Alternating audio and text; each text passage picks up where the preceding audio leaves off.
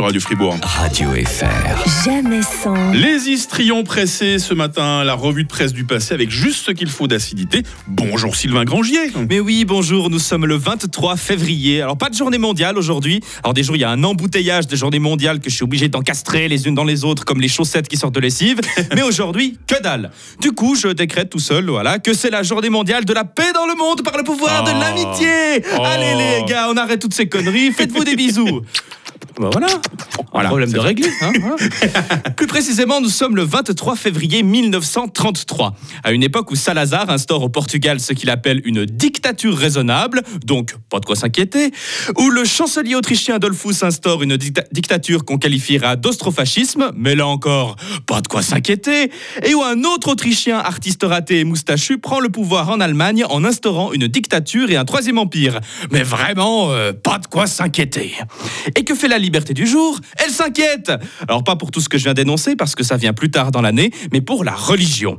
On ne peut se passer de religion, titre-t-il. L'historien grec Plutarque, pas plus tard qu'il y a 1950 ans, a écrit On trouvera des cités peut-être sans finances, sans administration, sans armée, on n'en trouvera pas sans hôtel.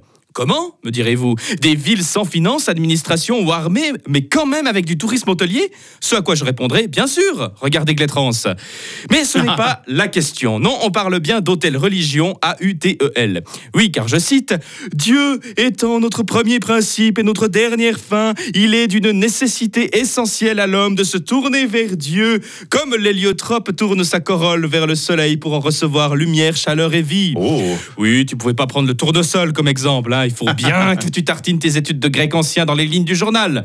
Mais dans le fond, pourquoi s'inquiète-t- s'inquiète-t-on pour la religion à la liberté?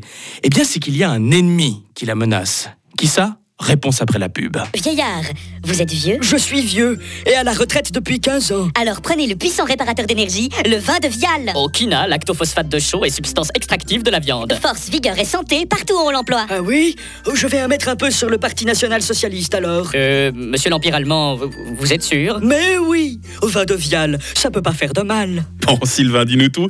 Euh, c'est qui cet ennemi qui menace la religion Eh alors bien, c'est le bolchevisme qui Euh. considère la religion comme l'opium du c'est une réalité qui va durer jusqu'au tournant de la Seconde Guerre mondiale. Le Suisse moyen est beaucoup plus terrorisé par la vague rouge que par la peste brune.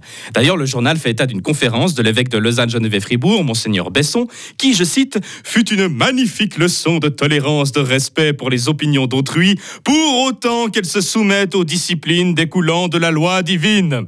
Oui, donc on comprend l'allusion. On peut être tolérant du moment qu'ils sont fervents chrétiens. Et serrez l'ouverture. Et tout ce qui est un petit peu rosé là sur la gauche, là, paf Ostracis, ostras, ostri, ostro, rose Oui, ben je- j'ai pas fait grec ancien, moi. C'est que bien souvent, les dictatures de l'époque prennent appui d'une manière ou d'une autre sur la religion. Celle de Salazar au Portugal, de Dolphus en Autriche, de Mussolini en Italie. Même en Suisse, quelques années plus tard, le fribourgeois Gonzague de Reynold défend un système politique autoritaire et corporatiste, un État chrétien. Bon, c'est resté à l'état d'idée, mais ça a eu une certaine influence à l'époque. Quoi qu'il en soit, la liberté avait peut-être raison de s'inquiéter. Aujourd'hui, les fidèles fuient l'Église catholique, alors moins à cause du communisme révolutionnaire, il est vrai, bien que le parti soit de retour en Suisse, ça promet, moins à cause du communisme donc que de ses propres déboires. Mais bon, on n'est pas là pour tirer sur l'ambulance. Hmm.